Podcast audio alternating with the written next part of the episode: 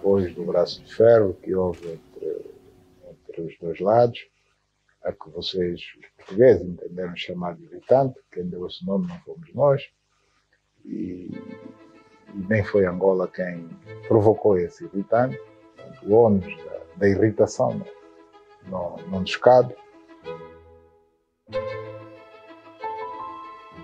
Viva! Está com o Expresso da Manhã. Eu sou o Paulo Baldaia. Cinco anos depois da última visita oficial a Angola, a altura em que as autoridades de Luanda se sentiam ofendidas com o modo como se desenrolava o processo de Manuel Vicente, e Lisboa falava de um irritante que era preciso resolver, António Costa visita de novo este país africano procurando reforçar as relações bilaterais. Longe vão os tempos da Troika, com Portugal absolutamente necessitado de investimento estrangeiro e o Jornal de Angola escrevendo editoriais com críticas duras aos que por cá consideravam os investimentos de Luanda como um crime mas que foram cruciais em áreas como a energia e a banca. Atualmente, Angola é apenas o 13º investidor em Portugal, enquanto Portugal é o terceiro maior investidor em Angola. Uma assimetria notada pelo Ministro da Economia que acompanha António Costa.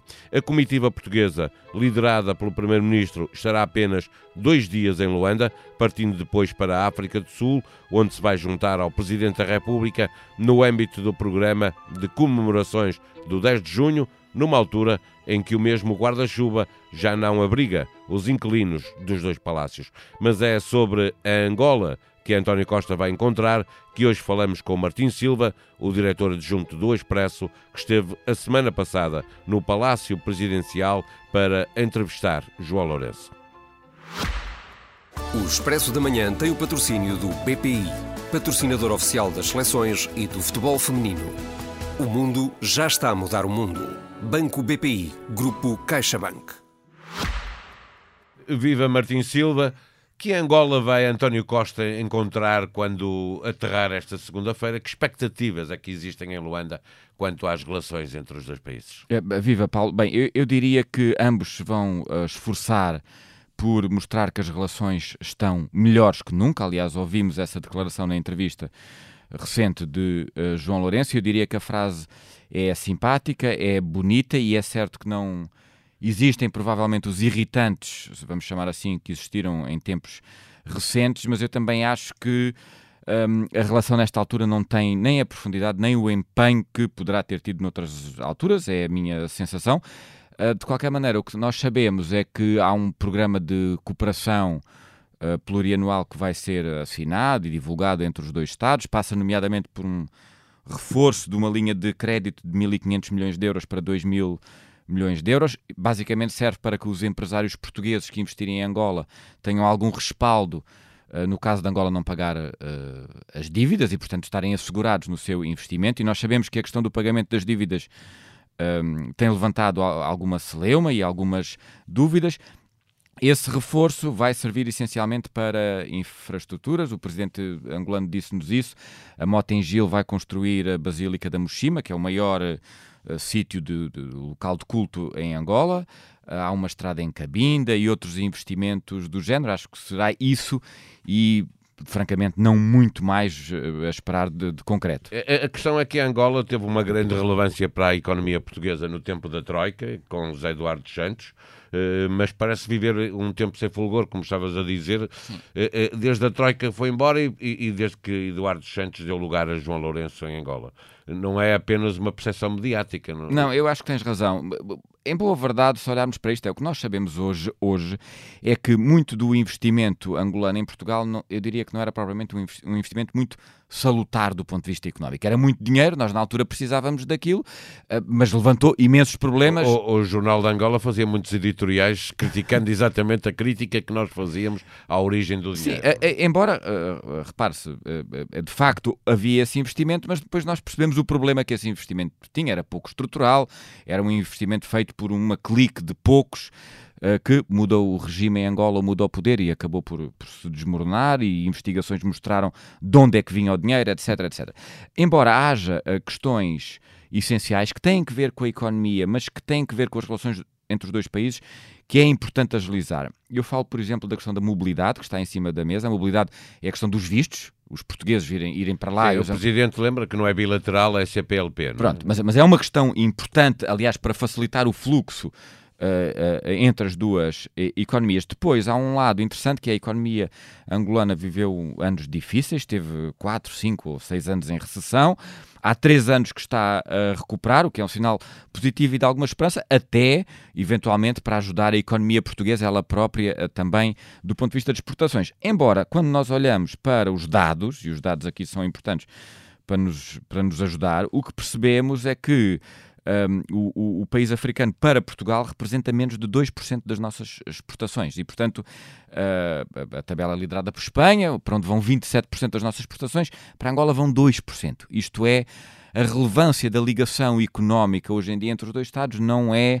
Uh, e é apenas o 13 uh, maior investidor. Pronto, ou seja, eu, eu, quer, embora vi... nós sejamos o terceiro lá, mas é, o investimento lá é pouco. É? é? É, verdade. E, e, e, portanto, eu diria que há um, há um lado afetivo, ao lado da CPLP, ao lado histórico, mas do ponto de vista económico, hoje em dia, o empurrão que se possa dar com esta visita tem que ser um empurrão gigante. E, e que setores é que Angola e o Presidente falou na entrevista que vos Sim, sim. Quando nós uh, estivemos a falar com ele, foi curioso perceber, e aliás, isto vem eh, nomeadamente do, do, da, da, relação de Angola com o FMI, do empréstimo que Angola pediu ao, FMI, e um dos alertas que é dado em relação à economia angolana é a excessiva dependência do petróleo, do que todos percebemos, aquilo é um quarto uh, uh, do que é a economia angolana e, portanto, que tem que diversificar uh, a sua e, e, economia, porque depois é muito dependente da flutuação do preço do barril, etc, etc, e todos percebemos as consequências.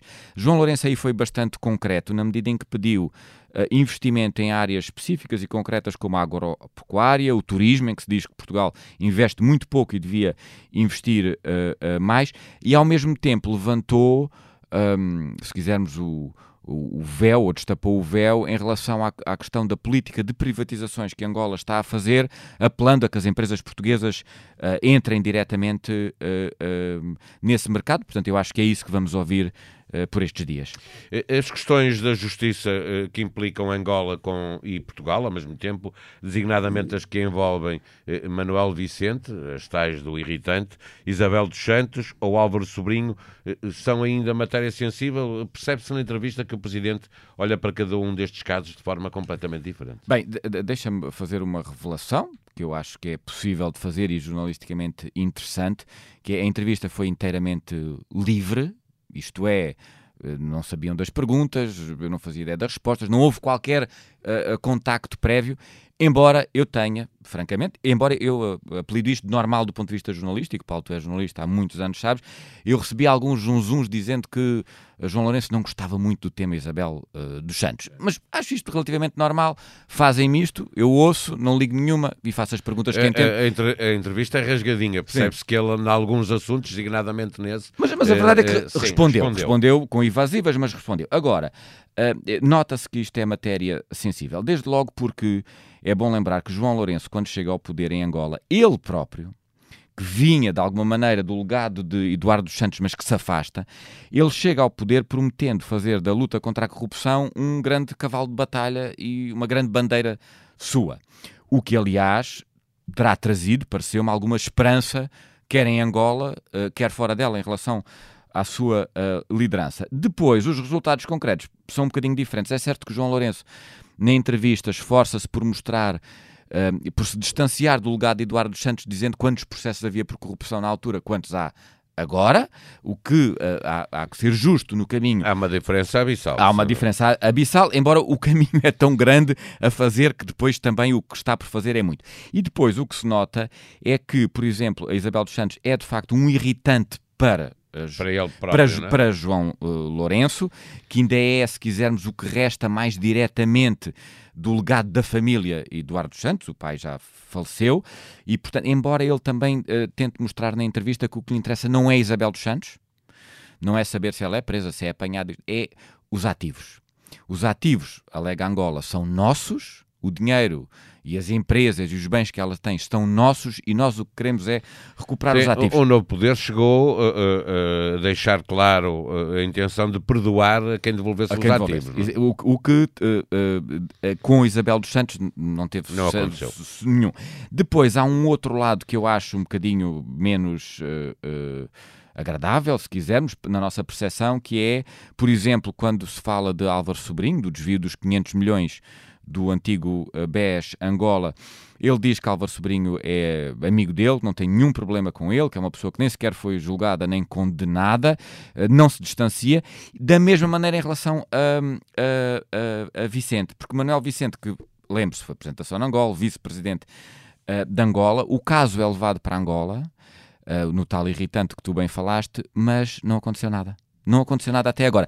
Justiça seja em, feita. em defesa da- justiça angolana, acontece também muitas vezes em Portugal Era isso- demorar muitos anos. Era, era isso que eu ia dizer. Aí, quer dizer, podemos estar a olhar para o lado e dizer que eles são uh, muito maus, eventualmente com a nossa justiça e a lentidão da nossa justiça não podemos falar de algo. Quem tem telhados de vidro não tem. É, é verdade, mas eh, digamos que eu não sou representante da justiça Exato. portuguesa e, portanto, o que digo aqui posso dizer em Angola. Agora, eh, é, é um tema muito sensível e nós sentimos que eh, o, o que foi feito é um pequeno troço de uma estrada gigante a fazer em relação à Angola, não tenho dúvidas. Finalmente, do Sim. ponto de vista de política interna, Angola está mais estabilizada, há mais abertura, melhor democracia. eh, Olha, eu, eu diria, eh, Paulo, sem ser propriamente es- grande especialista em temas angolanos, eu nasci lá, mas, eh, mas não é um, um tema que eu trate ehm, no dia a dia, embora me tenha preparado para esta entrevista com João Lourenço, eu acho que a resposta dificilmente pode ser unívoca. Porque há, há que reconhecer, e João Lourenço frisa muito isso na entrevista, uma mudança face ao período de Eduardo Santos. Isto é, eh, o próprio João Lourenço na entrevista diz: Mas olhem, olhem para Luanda, há manifestações todas as semanas, até há manifestações a mais. Ele diz algo deste género. E, portanto, houve ali uma abertura, que aliás é reconhecida mesmo pelos opositores em Angola, mas o caminho, uma vez mais aqui, do ponto de vista, se quisermos, do que chamamos um Estado de Direito Democrático, dos direitos cívicos, dos direitos de cidadania, o caminho ainda é muito longo. E eu dou dois exemplos. A questão eleitoral, porque houve muitas dúvidas, por exemplo, em relação à própria vitória de João Lourenço nas presidenciais. Nós sabemos que a UNITA, por exemplo, ganha em Luanda e depois o que vemos é que Angola nunca teve autárquicas. E o MPLA continua a arrastar o pé na questão das autárquicas, provavelmente temendo o que possa acontecer precisamente em Luanda ou noutros sítios, o que é, se quisermos, um, um sintoma e um sinal particularmente negativo sobre a questão democrática angolana. E depois, na entrevista também foi abordada a questão dos direitos cívicos, das dificuldades eh, e liberdade de atuação, eh, por exemplo, de ONGs, da existência de presos políticos, quer dizer, que é uma coisa tão básica, e isso são eh, sinais de que eh, o esforço que possa ter sido feito pelo regime de eh, João Lourenço de alguma maneira fica aquém. Isto é, os mesmos que acreditaram que havia ali alguns sinais de abertura são aqueles que agora demonstram alguma decepção pelo caminho que ainda falta fazer em Angola. Deixo a sugestão de um podcast da SIC Notícias para ouvir esta semana, no programa cujo nome estamos legalmente impedidos de dizer. Pedro Mexia diz-se confiante, João Miguel Tavares sente-se escalado e Ricardo Araújo Pereira declara-se misericordioso. Parecendo que não há uma guerra na Europa e a ameaça de uma escalada militar, agora que vemos drones a atacar Kiev, mas também Moscovo, por quanto tempo estará a maior central nuclear do mundo em segurança? Perguntam os ministros deste Governo Sombra. Nas páginas de podcasts do Expresso ou na aplicação que usa no seu telemóvel, encontra uma oferta muito variada de podcasts. Cultura, política nacional e internacional, economia, sociedade e humor. Comente, avalie, faça sugestões, ajude-nos a fazer melhor o que fazemos para si. E assine os seus preferidos para ser avisado sempre que sair um episódio novo. A sonoplastia foi de José Seduvim Pinto. Vamos voltar amanhã. Até lá, tenham um bom dia.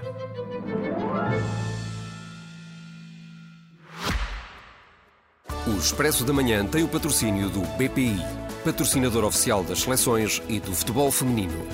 O mundo já está a mudar o mundo. Banco BPI, Grupo CaixaBank.